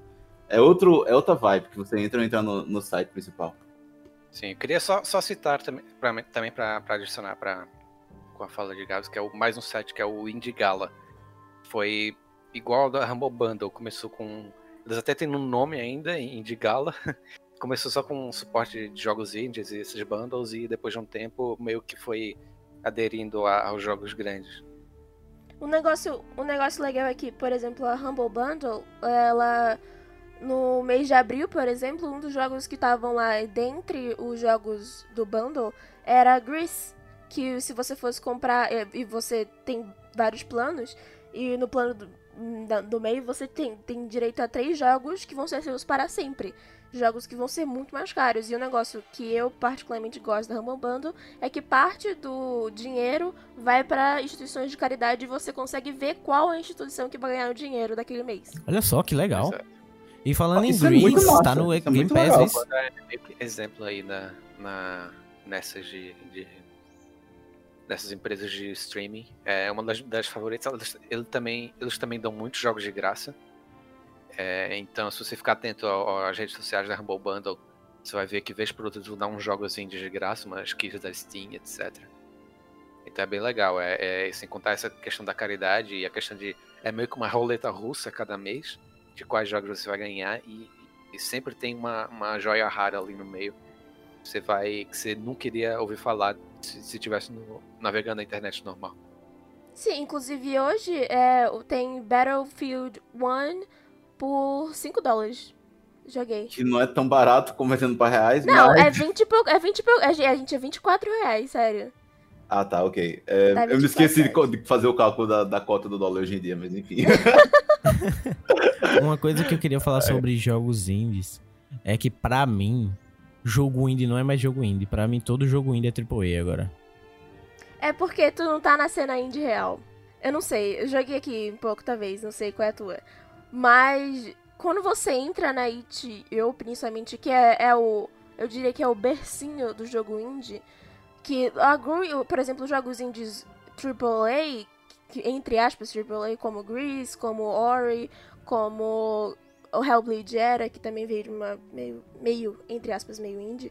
Elas não vão estar na itch.io. São jogos realmente indie, sabe? Uhum. de, de dois de dois, duas pessoas que fizeram em casa. Inclusive, o negócio que eu gosto da itch.io é a como ela também é uma rede social, porque você consegue seguir o developer, e não tô falando de um developer de uma equipe pequena, entre aspas, de 30 pessoas. Eu tô falando de uma equipe de 5 pessoas, 7 pessoas que fizeram um jogo com todo o amor deles e não vão ganhar dinheiro. Tanto que na itch.io tem alguns jogos que, você, que tem um preço fixo e tem alguns jogos que você consegue baixar de graça e eles falam, ah, você paga se você quiser ou quanto você puder. Porque é realmente jogos muito, muito indies. Então, não é isso que eu quis dizer. O que eu queria dizer é que, pra mim, por exemplo, não importa se o, o jogo tá sendo desenvol- desenvolvido por um ou por 500 pessoas, um indie. Eu digo a qualidade do jogo, entendeu? Pra mim, a qualidade de um jogo indie é uma qualidade de um AAA, sabe? Ah, Mas é, é questão de, de que foi, foi usado o termo indie para definir jogos pixelados, etc. Mas isso já, já não é N- necessário. não se encaixa mais, né? Indie, Ah, é, indie, sim, sim. indie você pode usar para jogos é, feitos não. Ainda mais porque tá cada vez mais fácil fazer jogos. É, então é, você pode fazer jogos com gráficos super complexos com duas pessoas. Então é, a questão do jogo indie ser associado a um jogo pixelado e etc. já, já não, não serve mais. Mas ainda assim é jogo indie porque é empresa independente, né? Sim, sim. Eu não tô nem falando de jogo pixelado, é que, por exemplo, eu tô falando de jogo indie, indie, indie, indie, sabe, raiz. É porque tem muito jogo indie que é feito por um grupo muito maior de pessoas do que o, Sim, entre aspas, do que eu tô falando, sabe? Porque sim, dentro sim. da comunidade da itch.io você realmente consegue falar pessoalmente com o developer. Sim, entendi. E até tem aquela coisa de, por exemplo, Ori é, é feito, ah, é uma, é uma empresa indie. Sim, mas é uma super equipe, porque é tipo os caras que das maiores empresas de jogos do mundo que se separaram e se juntaram para fazer esse negócio. Então são os caras já profissionais na área. É. Enquanto do itch.io você vê a galera mesmo que tá no porão de casa fazendo aquilo com, com sem dinheiro no bolso e, e só esperança de, de fazer um mínimo de sucesso, de ver aquela arte dele. Então é, é, é legal porque você vê, é, é uma coisa mais artística do que você vê no AAA. E além disso, é, o- muito bem feito, né? mais famosos. Sim, é. E é muito bem feito. É Era isso que eu tava negócio, falando, que é cara- muito os bem caras, Como não- a maioria deles já sabe que não vai ter muito acesso, não vai ter muitos, muitas gameplays do jogo dele. Mas mesmo assim, eles estão ali pelo, simplesmente por, por amor, né? Por, eles querem fazer arte, eles gostam daquilo que fazem e estão ali dando tudo, tudo de si para fazer esse filhotinho deles. E o HIO é um bom exemplo disso. Pra, se você gosta de, de quer explorar essa área, o HIO é, creio que é a melhor, a melhor plataforma para isso. Ok, a gente falou bastante sobre indie. Eu fiquei um pouco calado, mas é porque eu, eu não sei tanto indie, gente. Me desculpa. A gente tá ensinando aqui. Eu Mas-. Eu sou um. Eu- nem- o que, que eu tô fazendo nesse podcast, meu Deus? Brincadeira. Mas eu queria falar agora sobre. um- primeiramente sobre o Discord, que eu não sabia Cara, que já foi uma loja de, de, de jogos. já foi não, ele é. depois sobre a Twi- e, e depois sobre a Twitch Prime, que, olha, se assinar esse negócio, você só, só tem a ganhar. Mas enfim, eu quero. Discorram sobre o Discord. Twitch paga nós. Twitch paga nós. Discord foi tentativa, tentativa falha. É. O Discord, Discord ele chegou assim, ó, a gente tem uma assinatura Discord Nitro. Se tu assinar, tu ganha alguns jogos de graça e temos uns jogos aqui pra vender. É isso. É isso. Eles, tentaram botar uns jogos pra vender, uns jogos famosos até. É, Darksiders tipo 3 tava Layer, incluso etc. nisso aí. Exato, mas durou alguns meses porque tacaram foda-se da comunidade. Ó, Eu tô aqui no Discord, eu quero conversar com, com a galera. É, eu não quero comprar jogo. comprar jogo. Comprar jogo eu vou na É, Steam, flopou, velho. Cala né? a boca. Porque, tipo, po- porque eu sempre olhei pro Discord como essa ferramenta de você se comunicar com o pessoal pro game, tá ligado? Você conseguir se comunicar de uma forma que, ah, o Skype é muito ruim, bora falar pelo Discord. Mas eu fiquei até surpreso de saber que antes tinha essa ferramenta e eu, tipo, eu nunca parei pra reparar que ela existia, entendeu? Por isso que eu tô, tipo assim, meu Deus. Eles enfiavam na sua cara. Se abria o Discord, já aparecia a loja, a primeira coisa. Ah, ok. Então, toma aqui, Eu olha aqui, a gente entendo. tem loja, compre na nossa loja. Obrigado, tchau. É tipo isso aí mesmo. Eu até entendo por que, que eles fizeram isso, né? Já que o público deles, como o Jorginho falou, é de seriam de gamers tentando se comunicar. Faria todo sentido. Porém, não fez. É, é o famigerado flopou, galera. Deu errado. O início de um sonho deu tudo errado. O início Mas de uma agora- bosta. Mas falando sobre a, a Twitch, aí sim, Twitch, inclusive Twitch paga nós. É, é, gente, Twitch Prime, eu acho que dessas últimas ferramentas que teve hoje em dia de assinatura, de stream, eu acho que é uma das coisas que mais te recompensa. Assim, em questão, pelo menos eu, eu sei, porque eu sou uma pessoa muito lozeira, né? Eu sei que você assinando Twitch Prime, você todo mês, final do mês, você ganha uma skin nova no LOLzinho, só por você estar com o Twitch Prime assinado. Inclusive, eu tô muito tentado a assinar esse negócio, só pra ganhar um skin no final do mês. A Twitch Prime tem a Twitch em si, juntamente com a Amazon, é, é meio que, que entraram nessa coisa de, de loot box e, e, e dessas coisas. Por exemplo, você tem não só no LoL, você tem em Apex Legends, tem em Fortnite, tem em Overwatch, que você assiste a- a- as streams que, daquele jogo e você ganha as recompensas no jogo. No caso da Twitch Prime, você, todo mês você vai ganhar ah, tantas recompensas daquele jogo. Então, é, eu não entendo muito da parte de, de, de jogos que eles dão, até porque eu nunca assinei Twitch Prime, mas temos um assinante de Twitch Prime aqui que vai, que vai dar mais detalhes sobre isso, né? Não? Eu sou a burguês que paga 10 reais por mês. Burguesa! Burguesa! A Twitch Prime, pra quem não conhece, na verdade faz parte do pacote Prime da Amazon. Você precisa assinar a Amazon. Na verdade, é 10 são 10 reais por mês e, é, na verdade, começou em, há muito tempo atrás a- a- esse negócio do Prime e a Amazon foi adicionando coisas a isso. Primeiro, você só podia. é, você recebia gra- é, frete grátis na, em compras da Amazon. Depois eles adicionaram o Prime Video, o Prime Music é, e outras, ou- ou várias outras coisas. Depois adquiriram a Twitch e não só você ganha loot do, de jogos, como eles te dão todo mês jogos de graça. São, são sete jogos de graça e você pode escolher se você baixa um, se você baixa todos, mas independente disso eles vão ser seus pra sempre se quando você baixar. Mas pra jogar eles você precisa baixar a Twitch versão app. Você não pode usar só a Twitch online. Ela vai funcionar meio que como um launcher, só que não é dividido. Você vai ter a Twitch streama, do streamer e vai ter só uma aba ali, games, e você vai ter os seus games ali. Não é, não é separado, entendeu? E é muito legal porque são, você paga 10 reais, talvez funcione assim como o Xbox Game Pass, talvez estejam perdendo dinheiro, porque todo mês são sete jogos que seriam basicamente entre. Os jogos variam de 30 e cento e poucos reais todo mês. E eu não sei como é que eles fazem isso, você pagando só 10 reais pra tanta coisa, porque você também tem acesso à Amazon Prime, que tem várias séries. É uma coisa assim absurda na minha cabeça. É um combo tão grande pra 10 reais que eu fico, gente, a qualquer momento esses caras vão aumentar esse, esse Amazon Prime pra, sei lá, 100 reais, ou sei lá, um preço muito absurdo, porque não tem condições. E eu queria só ter uma dúvida em relação a, a, essa coisa dos jogos. Você tem que necessariamente baixar, não tem uma aba tipo minha, minha biblioteca que deixa salvo sem baixar? Não, tem sim. Só que, por exemplo, você vai na aba de, de loot e games da Twitch. Você pode ser, fazer isso online, inclusive, você não precisa nem baixar.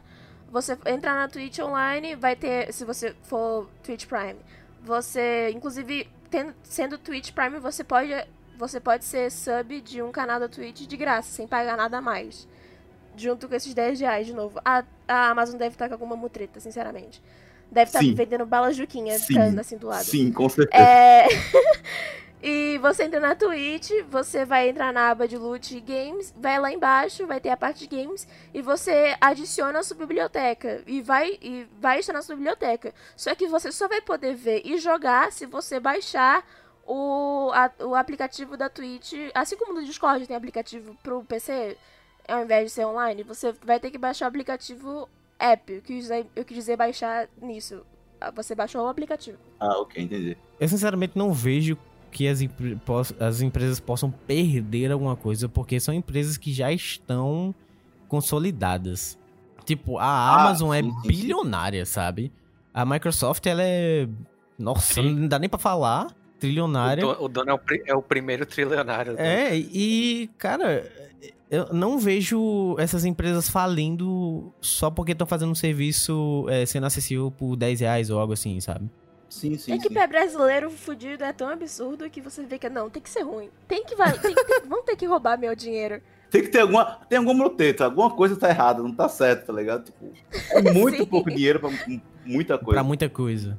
Mas, Ainda enfim, mais quando eu... você tem, tipo, mais de 100 jogos e cada um custa, sei lá, 50 até 250 conto.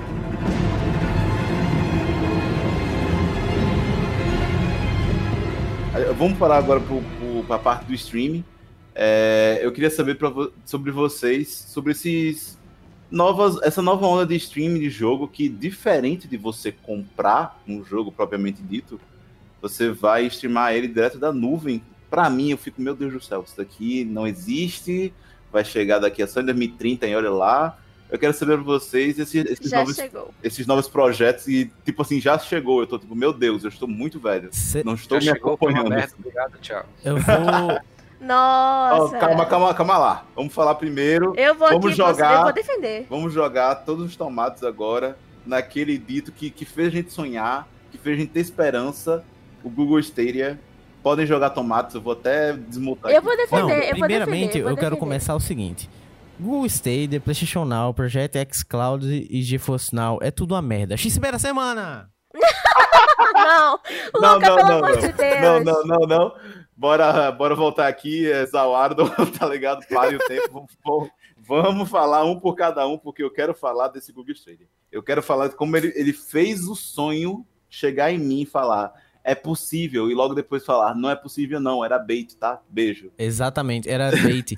Cara o pessoal simplesmente não botou na cabeça que a gente não tem servidor para isso. Tanto de internet quanto hardware. A gente não tá preparado para isso. Tá muito provavelmente num futuro bem distante, mas agora não vai dar certo. Tipo assim, eu ainda, eu ainda queria expectativa porque a Google, a Google, se tem alguém que poderia ter servidor para aguentar isso, seria a Google. Só que ela não tem. Só que na realidade que nem a Google. É, nem a Google tem, sabe? Não, se nem a Google tem, quem vai eles ter? Né? Lançaram, é com essas promessas. Por isso que eu fiquei na expectativa justamente pra fazer a Google. Eles lançaram, fizeram promessa que ia rodar isso, ia rodar em 60 FPS. 4K, 60 FPS, meu Deus, Ultra! Meu amigo, é nóis.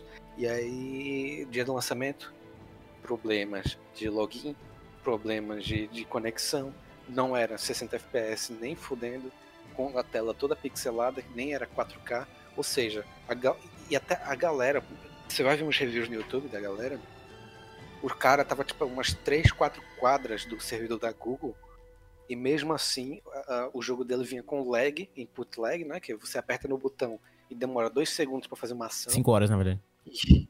5 horas fazer Nossa, Luca, ele tá tela... soltando veneno. Não sei se vocês percebem, mas quando vocês estão assistindo streaming no Twitch ou no, no, ou no YouTube, e existe um negócio que é buffering, que é mais ou menos quando dá um problema, é, aparece um monte de quadradinho na tela, a tela fica toda quadriculada. Que ele tá, sim, tá sim. tá carregando uma coisa, problema de, de conexão, fica toda quadriculada, continua vendo e fica toda quadriculada. É. Isso no streaming é uma coisa, você tá vendo um vídeo, você tá vendo alguém e tal, mas isso quando você tá jogando, ainda mais um jogo competitivo, tipo jogo de luta, ah, meu amigo, isso acaba com a experiência do jogo. É uma coisa tipo assim, milissegundo altera o jogo completamente, então ter isso, eu, eu fico muito frustrado, porque quando eu vi a propaganda eu fiquei tão feliz, tá ligado? Fiquei, caramba, chegou o futuro, tá ligado? E essa proposta de você ter essas multiplataformas, tipo, ah, eu tô jogando aqui no meu console, putz, tenho que ir pro, pro, pra faculdade, vou, mas eu vou continuar jogando no meu celular. Foda-se, tá ligado? Vou ficar jogando até chegar na faculdade, depois eu paro. Aí depois, quando eu voltar no meu console, vai estar a mesma coisa. Ou se eu quiser ir pro meu computador, também vai estar lá. E eu ficava, meu Deus, isso aqui é genial, isso aqui é ótimo. Propaganda é enganosa, basicamente. O mais é. perto disso é o Nintendo Switch, que você Sim. tá lá no seu console, de boa com o controle. Depois, ah, vou, vou pra faculdade. Você tira ele do, do dock, né? Tira ele do dock e vai jogando na sua mão, como se fosse um, um portátil mesmo. Sim, e sim. depois você volta e conecta ele lá no dock. Por, por isso que eu gosto tanto desse, desse, console, eu acho ele ótimo. Mesmo, enfim, mesmo com várias críticas, eu acho ele adorável. Mas não, o Switch eu amo o Switch também. Isso. Eu bem queria ter um. Fora isso, assim, é algo que não é viável, porque você tem que garantir que todo mundo tem internet boa, inclusive, e que o servidor vai aguentar. O maior problema não foi nem a internet, foi o servidor mesmo. E eu, eu vejo isso talvez melhorando, essa ideia talvez sendo viável, com, com é, a consolidação do 5G. Talvez sim, sim, sim. melhore com, com 5G, mas é, é, é, uma incógnita muito grande, porque é, é você, são tantos fatores de, que levam o streaming, ainda mais para uma, uma, uma, coisa que depende de precisão, que é um jogo. É uma ideia meio fadada a, a, a, ao fracasso. Cara, eu quero citar um exemplo é... aqui do PRKS Edu, que ele tem 1 giga de internet e não tava rodando direito sabe? No Canadá. Então, tipo assim, avalie os brasileiros, entendeu? Uhum. Porque aqui, com a, a, gente, a pandemia mostrou pra gente que a nossa internet não é tão poderosa. E eu não tô falando nem só do Brasil, mas pro mundo inteiro, porque ela não foi feita para tanta gente usar ela ao mesmo tempo. Então avalie. Tá bom, tá bom, vocês Portugal. Tá vocês no primeiro mundo. Europeu, europeu. Europeu. Burguês de bosta. Mas o que eu quero falar é que, tipo, essa realidade ainda tá muito distante da gente por X fatores. E ver essa. Eu, eu, fico, eu fico só triste porque eles realmente mostraram na minha cara algo que poderia ser muito real. Porque até então, tipo, o um negócio de streaming, é, de você, sei lá, ter uma Netflix que você. Ah, eu vou ver na TV. Não, não agora eu quero ver na, na no celular e depois eu vou ver no, no, no computador. Era até então uma coisa muito é, irreal até que aconteceu. Então, tipo assim, ver esse negócio no jogo, pra mim eu tava tipo, caramba, isso daqui sim que é o futuro. Mas dá pra ver que você tem que ter um sistema de internet muito mais poderoso. Porque não dá. Porque o jogo, se você travar, você não vai ficar muito feliz, né? Que nem um filme ou uma série que se travar, você tá tipo, beleza. Só espera esperar uns 5 segundos aqui é nóis. É, tá ligado? Mas a questão foi, foi, foi nem essa. A questão é que mesmo em sistemas de internet poderosos, tipo, como, como o Luca falou, o com 1 GB de internet, aquilo dá esses problemas. Então o problema é mesmo de servidor. É de Não, sim, sim. Sim, sim. Não, mas eu, eu entendo esse negócio de servidor como um negócio tipo, ah, os caras ficaram. Vamos lançar porque sim, e lançaram com o servidor ainda totalmente é, não feito, totalmente no beta, tá ligado? E não, acho não é isso. É, é, eles usaram tudo que eles tinham. É porque não vai acontecer, e a sabe? Google, a Google tem os melhores servidores do mundo, porque a Google basicamente guarda os dados pessoais no mundo inteiro. então, eles têm os melhores servidores do mundo. Pois é. Eles e não são melhor, suficientes. tecnologia possível. Mas isso não é exato, isso não é suficiente. É, é, a gente não tem tecnologia para isso. saca? E eles quiseram, eles foram, ah, a gente quer inventar a roda, isso aqui vai ser muito bom. Olha como a gente é foda, a gente é Google, a gente é, é, é da galera e a gente vai fazer jogos. Uau!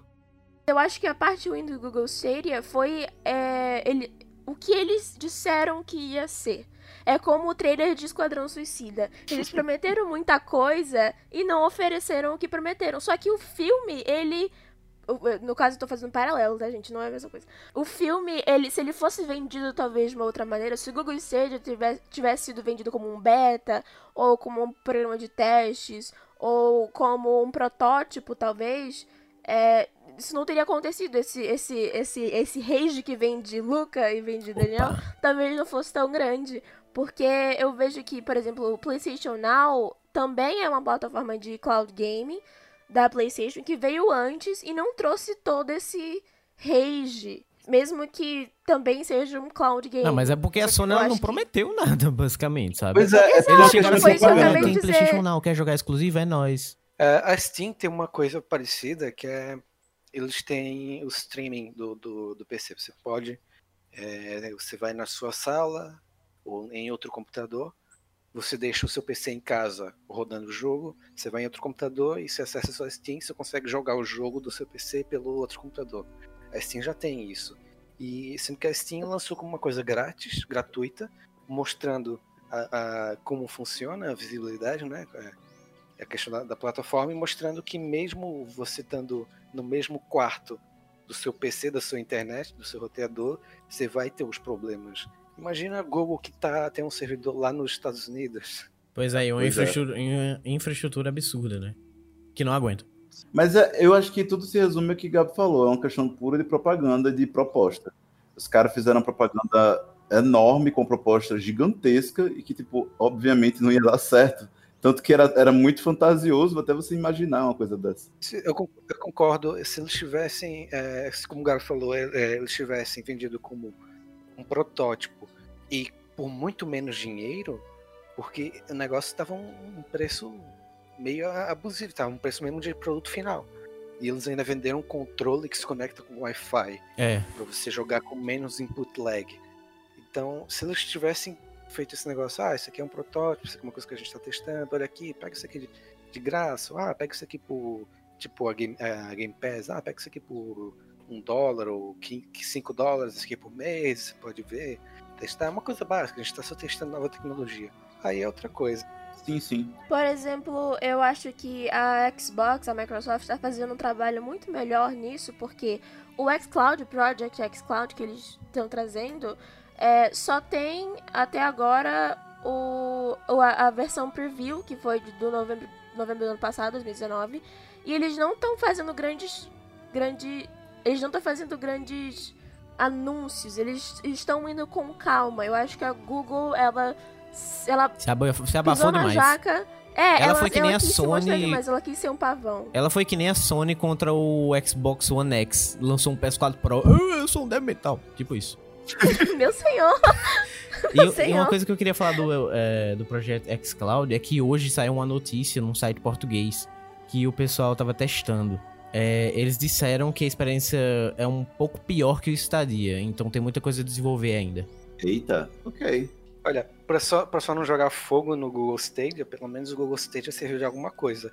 De exemplo pro que não se fazer. Exatamente. É, pois é. Eu acho que, acho que a conclusão que a gente pode ter disso tudo é que, tipo assim, a gente teve uma evolução, e agora recapitulando esse podcast inteiro, teve uma evolução de loja física para virtual, e que teve tentaram fazer essa evolução para o streaming, mas que dá para ver que são muitos passos a, a, serem cumpridos e que o Google Stadia se viu justamente para isso. Não coloque uh, as pernas à frente do que você pode fazer. E eu acho que daqui para frente vai ter. Eu acho que não vai ter até nem demorar, assim, por dizer, desse streaming acontecer. Porque eu acho que o pessoal vai aprender com os erros e tentar fazer isso funcionar de uma maneira diferente, talvez. Exatamente. Outra, outra proposta, não sei dizer. E era Mas... o que você tava falando, Jorge, é, quando você disse que é, parecia algo impossível e tal. O Google, a Google, ela fez justamente fazer que era algo possível. Ela fez uma propaganda do caralho para dizer, ó, oh, vai dar certo, isso aqui é com certeza, sabe? Mas eu acho que a maior lição que a gente tira é, tipo, primeiro, não acreditar tantas propagandas de videogame, porque elas é. podem ser um pouquinho, pouquinho fantasiosas, e esperar, porque, querendo ou não, a tecnologia ela vai avançando, né? Até um dia desses, o streaming não era uma coisa viável. Comprar jogo virtualmente não era uma coisa viável. E hoje em dia essas coisas estão aqui, né? Então, tipo, Que são... sabe, Deu tempo ao tempo e é nóis. Exato. E é interessante entender o, o background desse cloud, cloud game ou stream gaming. Porque a proposta inicial era, é interessante de você proporcionar a pessoas que não tem como montar um grande PC ou comprar um console a comprar um, um- um objeto que você não precise de um hardware, que você só tem um internet. É, exatamente. Só que. E isso, inclusive, funcionaria principalmente para países como o Brasil, em que as pessoas não têm tanto dinheiro. Só que aí você adiciona a questão de que esses países também têm problemas com a internet. Então é um, é um, é um grande avanço que precisa acontecer para esse tipo de, de experiência gaming conseguir virar Revolução real. das máquinas. A GeForce Now também é uma cloud gaming, só que ela é da Nvidia. Então ela tá sim ligada a, uma, a um hardware. Querendo ou não. Sim. A Nvidia só sabe fazer placa de vídeo. Ela não consegue fazer essas coisas, não. Eu ia falar isso, Luca, mas o Luca já tirou a palavra da minha boca. A Nvidia foca é em placa boa. e cala a boca. É isso aí. Faz as placas boas aí pra gente, por favor, e continua com o meu trabalho, mas para com esse negócio aí de stream, É. ok? Deixa outro nego fazer. mas Seja Nossa, parceira nos gente. bagulho, mas não inventa. A GeForce Now, ela, só- ela, assim como como a Microsoft fez, ela não tentou, ela não tá tentando ir com os pés na cara como a Google Stadia foi. Ela tá em beta, ainda tá em beta, não foi lançado e ela tá indo com calma, sabe, pisando em ovos. É, é, é assim que tem que ser. Tecnologia você desenvolve tudo com calma. Você não pode apressar. É, um exemplo disso são o Galaxy Note 7, por exemplo. Explodiu em vários lugares e casas pegaram fogo, sabe? Samsung tomou um cu- no cu e quando foi no, na, na próxima geração de celulares, o S8 e o Galaxy Note 8, todo mundo ficou, hum, não vou comprar não, valeu. Pois é. Isso dá, isso dá má fama. Inclusive, eu acho muito difícil do Google agora ter conseguir levar à frente. Eu acho que vai, sei lá, demorar um tempão, o pessoal se esquecer que o Google existiu e. Ok, vamos 20 refazer anos. isso aqui. Foi- É, por aí, tá ligado? Mas enfim, esse foi o nosso episódio de hoje, pessoal. É, foi um episódio muito interessante porque eu, eu gostei de ver essas três pessoas de streaming aqui, de streaming não, de, de jogos, porque eu não sou pessoa muito de jogos ultimamente, eu só jogo só um jogo que é LOL e eu sou viciado nele.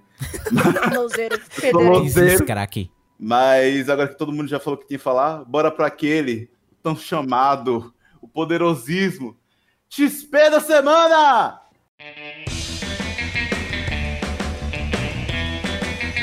Então, pessoal, nesse XP da semana, eu queria trazer uma nova série da Netflix que estreou faz pouco tempo, dia 22 agora de, de maio, que se chama Control Z. Se você é uma daquelas pessoas que não gosta, sei lá, de La Casa de Papel, de Elite, talvez essa série não seja pra você.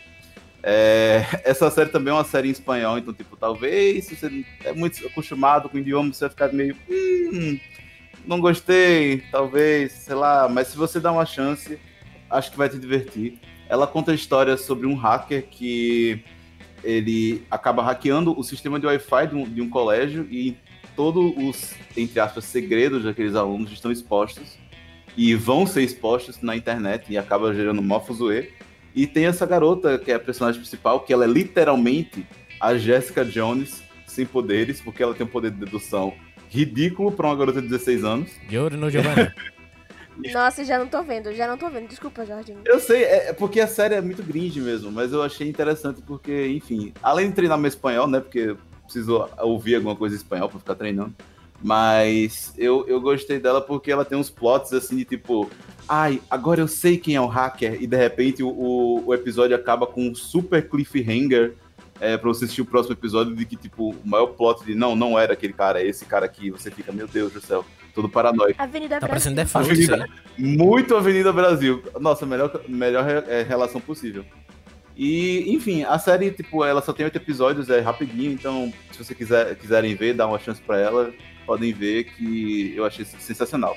Tem todo aquele problema de ser série é, série em espanhol que tem muito drama, tem muito adolescente com, com cara de pessoa de 20 anos, porque né, o cast de adolescente dessas séries é todo pessoal mais velho. Mas se você relevar tudo isso, é uma série boa pra assistir na quarentena. É isso. Esse foi meu Se relevar a série. É, se você relevar a série, você assiste a série. Se você relevar a série, aí o idioma, o roteiro, o cringe. O cringe. Ah, gente, você tem que relevar muita coisa pra se divertir. Eu desliguei meu cérebro e falei, ai, vai, me entretenha, Netflix. Mas agora, quem é o próximo? Pode falar o próximo? Próximo XP. Ok, vou falar. Eu quero recomendar um jogo que eu acabei de zerar há nem tanto tempo, que é Ori and the, the Wisp. Ori and the Will of the The Wisps. Will of the Wisps. And the Você, olha the aqui, Wisps. temos aqui uma fanbase nesse. In the Will of the Wisp. Ori and the Will of the Wisp.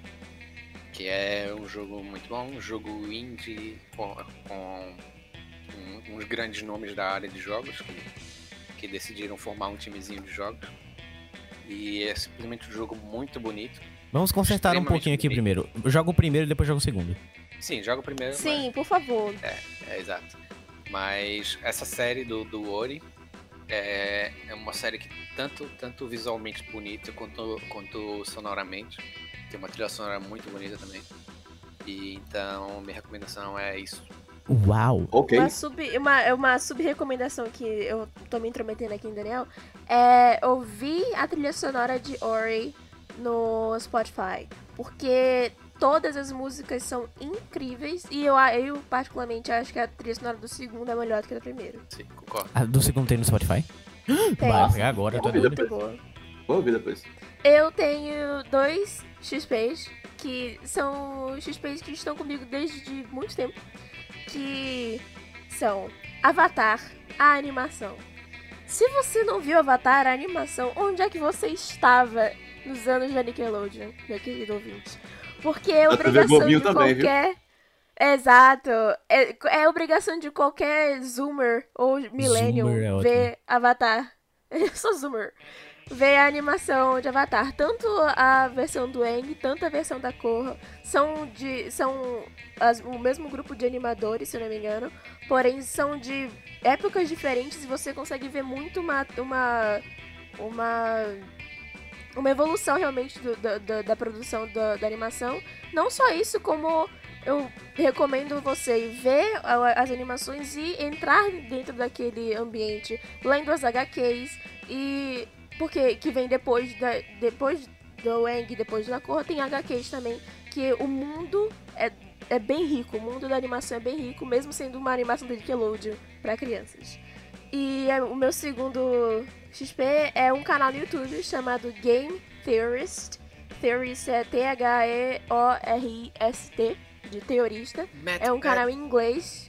MadPad! É, e eu tô recomendando duas séries. É um, é um canal de jogos, que eles fazem teorias sobre jogos. E é inglês, eu tô aqui sempre co- impulsionando vocês a estudar inglês. Que é, eu recomendo duas playlists que eles têm, que é a, a lore de Minecraft, que eles estão tentando achar uma, a história por trás de Minecraft, que não é explícita, e eles estão tentando catar cada coisinha que eles conseguem achar. E de Binge and the Ink Machine, que é um jogo de terrorzinho, meio que não tão terror assim, que tem uma história meio Bioshock, que você ouve fitas, e que se você, enquanto você está jogando, já que é um jogo de terror, talvez você não preste, você não preste muita atenção, e eles conseguem capturar e jogar pra você, assim, tudo bem explicadinho. E eu achei muito interessante. Incrível, muito massa. Luca, E o, e o meu XP da semana é de um jogo que a gente falou aqui, que é Lost Soul Aside. É, depois que a Sony já pegou a exclusividade desse jogo, infelizmente não estão tendo tantas notícias assim, porque o dono do jogo ele colocava notícia quase que sempre pra ver como é que tava o desenvolvimento. Então deve ter alguma coisa com o contrato, mas procurem Lost Soul Aside. É, eu acho que é um jogo que realmente vale você criar um hype, porque é um jogo que parece ser muito incrível. Então é isso. Essa é a minha recomendação. Ok, recomendação bem curta. ai, ai. Então, já que falamos no nosso XP, vamos direto para nossos recados. E lembrando, Eu não consigo não fazer barulho. e lembrando, pessoal, que a gente está disponível no Spotify, no Applecast, no Cashbox, iTunes, enfim, Deezer, tudo que é plataforma de, de podcast que você pode imaginar, a gente tá lá. E a gente tá sempre presente lá, ah, falando quando sai nosso episódio, nas nossas redes sociais, que são o Twitter e o Instagram. Todos são arroba portal PixelUp. Toda vez que a gente posta um episódio, podem ir lá, podem ir lá comentar, é, mandar mensagem do que acharam do episódio, que a gente vai estar lá, sempre vendo e comentando com vocês. Nosso e-mail também, mande uma cartinha pra gente se você tiver muito. Nossa, eu quero mandar uma cartinha agora para essa galera incrível desse podcast, para conversar um pouco com a gente. Pode mandar um e-mail pro nosso e-mail que é pixeluppodcast.gmail.com. E se você quiser ver todo o nosso material extra, porque lembrando que nosso podcast é sempre semanal e tudo que entra é, além dele é um material extra. E esse material extra vai estar disponível no nosso site, que é www.portalpixup.com.br. E se você estiver sentindo muito, muito feliz de ter terminado esse podcast e falar, nossa, é isso mesmo, tudo que eles falaram é verdade, vou dar um apoio para esses caras, então vai lá no nosso padrinho, que é padrim.com.br barra ou no nosso PicPay, que é picpay.me barra pixelup, para apoiar a gente financeiramente, que vai ser sempre muito bom para sustentar nossos servidores e, enfim, ajudar a gente com esse incrível projeto. Paga nós! E o Paga último nós. recado mais importante é que eu estou disponível para abraços depois da pandemia. É com essa. Nossa, isso foi muito bom. É com essa que a gente se despede, pessoal. Então é isso. Lavem as mãos e usem máscara. E joguem muito. Beijo. Joguem muito. Jogue, jogue muito. Então é isso, pessoal. Oi, Daniel. Oi, Daniel. Respeitem o distanciamento social. Sim, sim, sim. Sim. E lá saiu uma pesquisa que talvez transmita por peido, então não peidem. Peido? Que? Que? Que? Nossa, acabei de peidar. É, olha, tamo fugindo do assunto. Que. Tchau. Tchau, tchau, galera. Falou. Tchau.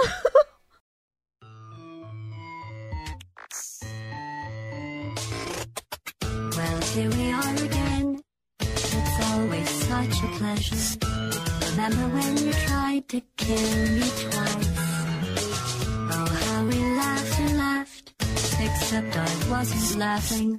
Under the circumstances, I've been shockingly nice. You want your freedom, take. That's what I'm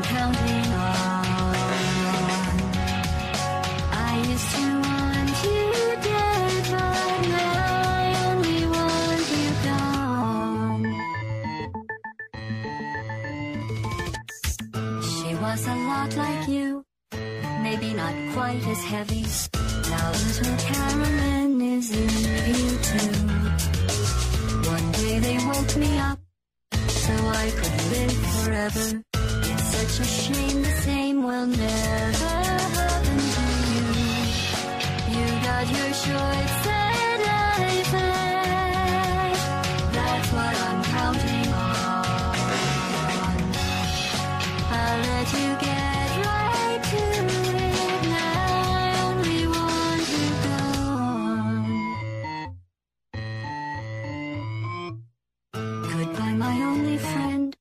Oh, did you think I meant you? That would be funny if it weren't so sad. Well, you have been replaced. I don't need anyone now. When I delete you, maybe I'll